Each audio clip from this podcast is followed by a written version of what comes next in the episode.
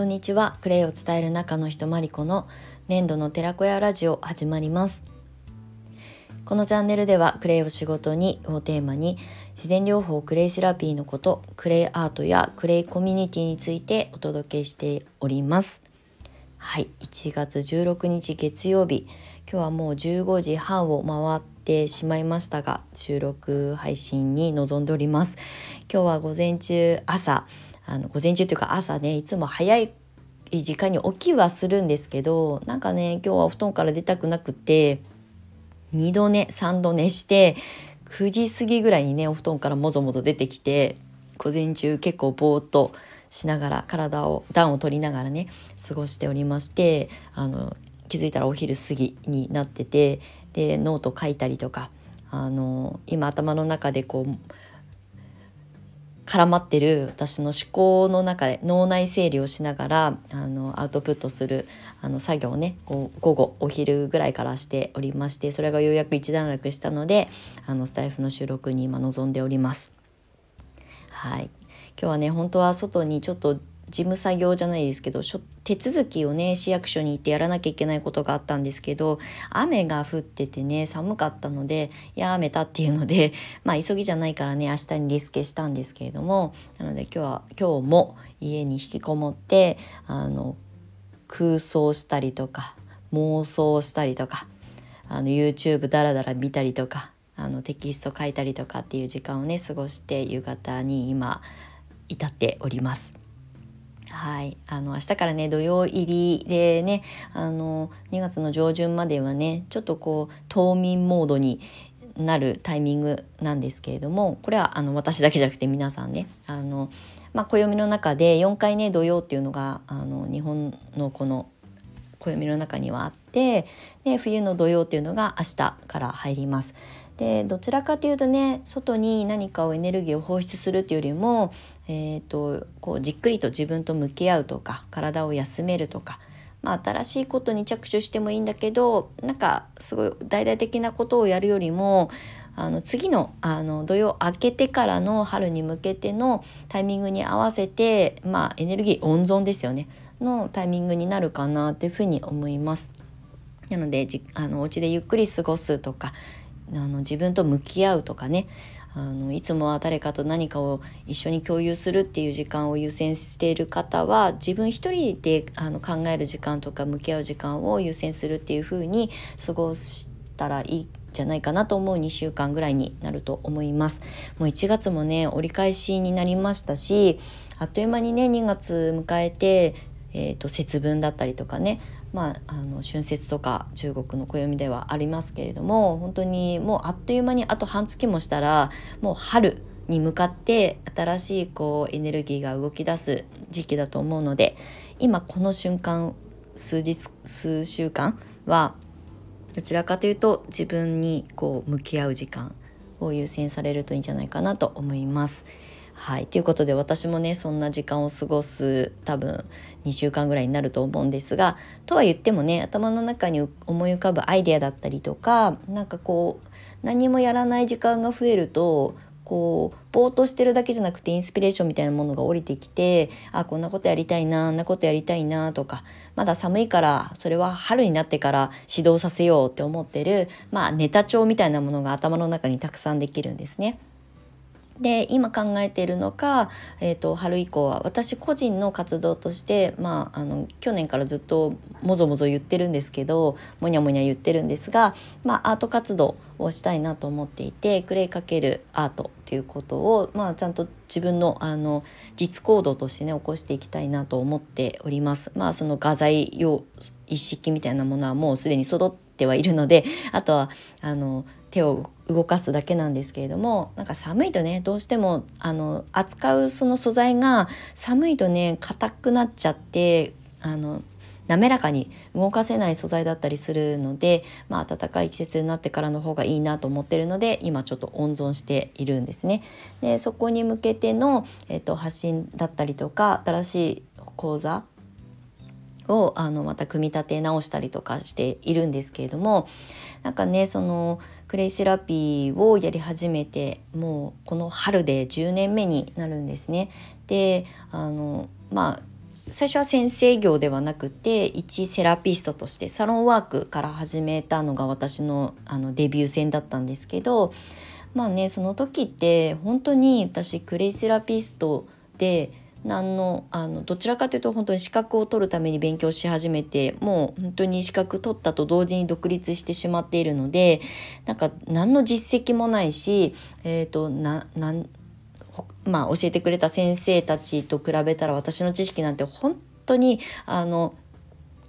足元にも及ばないレベルだったんですよね。まあ今もねもちろん成長過程だと思っているのであのすごく知識豊富かって言ったら、まあ、やってきた現場で経験してきたことを生徒さんたちとコミュニケーションを取る中で学ばせてもらったことが私の引き出しになってるだけなのでそんなにねすごいこう重鎮みたいなねあの長老みたいな感じではもちろんないんですけどでもなんか最初始めた時の自分をまた振り返ってちょうどこの季節っていうのは会社を辞めるタイミングだったりとか、まあ、2月に受験を控えていたので本当に一生懸命会社勤めの合間を縫ってね受験勉強したんですよねクレイセラピストの認定試験の受験勉強ですよね。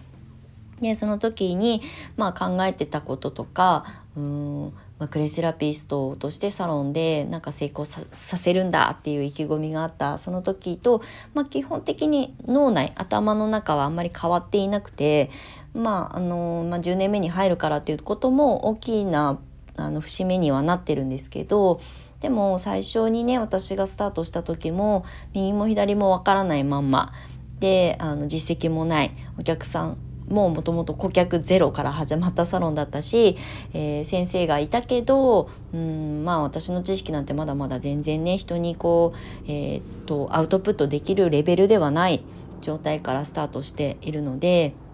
でもやり続けていった中で学ぶこと、まあ、やり続けたからこそ得られた知識とか経験だったと思うのでとにかくまあ、始めてみるっていうことがとても大事だったっていうことは10年経った今でも本当にあの新鮮なあの意見として伝えられるかなと思います。あまりね資格を取るとか勉強して学びを深めるってなんかこう知識をインプットしたら完璧にならないとアウトプットしたらいけないんじゃないかなって思いがちだと思うんですけどそうではなくてアウトプットしてから本当の学びの始まりなんですよね。そうあの教科書に載ってることを丸暗記してじゃあそれの通りに AI のようにねペラペラ喋るかって言ったらそんなわけないですよね。まああの AI だったらねそうやってあのテキスト文字をさこうちゃんと認識させてそれをずっとあの繰り返しね話すっていうことはできますけど人間なのでやっぱりね受験勉強も全てそうですけど一回暗記したものを頭の中であの例えばあのテスト用紙には書けるけれども自分の声で言葉で届けるってなってくるとこれは本当に訓練というかねあの場数が必要になってくるのでアウトプットして初めて本当の学びが始まるんだよっていうことを私も普段のあの養成講座の中で生徒さんたちにもお伝えしています。だからテキストをあのまあ暗記するみたいなのが、まあ、受験勉強だとしたらアウトプットするところから本当にスタートアップあのまあ職業訓練みたいなことが始まっていくのでとにかくそれをやり始めない限りはスタートラインにも立てないって私はいつもお伝えしてます。私自身もやっぱり現場に自分でね強制的にサロンに立つっていうことを選択してやってきたからお客様たちにクレイのことを説明する環境を、えーと、こなしてきたから話せるようになったし、まあ、それじゃなかったら多分こうクレイを人に伝えるっていうことをお仕事にし続けるっていうあの選択をずっとし続けるってことは難しかったかもしれないなと思うほどやっぱり伝えることがとても大事だしそれが自分の成長につながるっていうことを実体験としてサロン時代からまあ、教室を開いてからもそうですけれども感じていることなのでなんかねその資格を取るっていうことをゴールではなくってそこからが本当の学びの始まりであるって。だからもっともっと成長したかったらやっぱりたくさんの人に一人でも多くの人に自分の吸収した知識をね伝えていく。教えるとかじゃなくて伝える。自分がどれだけ感動したのかとか自分がクレイのことをどれだけねあの愛してやまないのかっていう熱量ですよね。なんか言葉っていうのはその人をあのまあ、表現するというかねあのなんて言うんだろうな。その人を本当にこう演出してくれるものだと思うのでどれだけその自分の言葉で話せるかっていうことが大事かなっていうふうに思います。なのでスタートアップのね今ちょっとあのバイブルみたいなブックをね作ってるんですけど、まあ、それを作るにあたってね私も自分の、まあ、初心に帰ったつもりであの約9年前あ丸10年近く前に独立した時のなんか新鮮な気持ちにね立ち戻ってみようかなっていうふうに思って今日はあのまあ拙いお話になりましたけどスタートアップであとアウトプットした時からが本当の学びの始まりであるっていうことをねあのお話をさせていただきました。今日は午前中あまりにもゆるゆるしすぎちゃったのであの口がね回ってなかったりもするのでお聞き苦しかったかもしれませんが長い収録に最後までお付き合いいただきましてありがとうございました。まあ春本番に向けてね今温存の期間だと思うんですがうんまあ新しいことにチャレンジすることも含め今こうちょっとこうあの停滞しているものを動かそうと思ういたい方は今のうちにしっかりと自分と向き合って、えーと、自分の中で整理整頓して、うん、ちょっとずつ一つずつでいいので発信してみたりとか身のあの目の前にいる人に自分の思いとしてね伝えていくっていう行動にあの少しずつ移していかれるといいんじゃないかなっていうふうに思います。はいということで今日も最後までお付き合いいただきましてありがとうございました。また次回以降粘土の寺子屋のコミュニティの方のあのお話をねちょっとこう重点的にしたいなって思ってることがあったりとかあと粘土の寺子屋の先生たちとコラボで収録配信するのでラジオのこともあのちょっと私の口からお話ししていきたいなと思っておりますので次回以降もお付き合いいただけると嬉しく思います。はいということでえー、っと今日は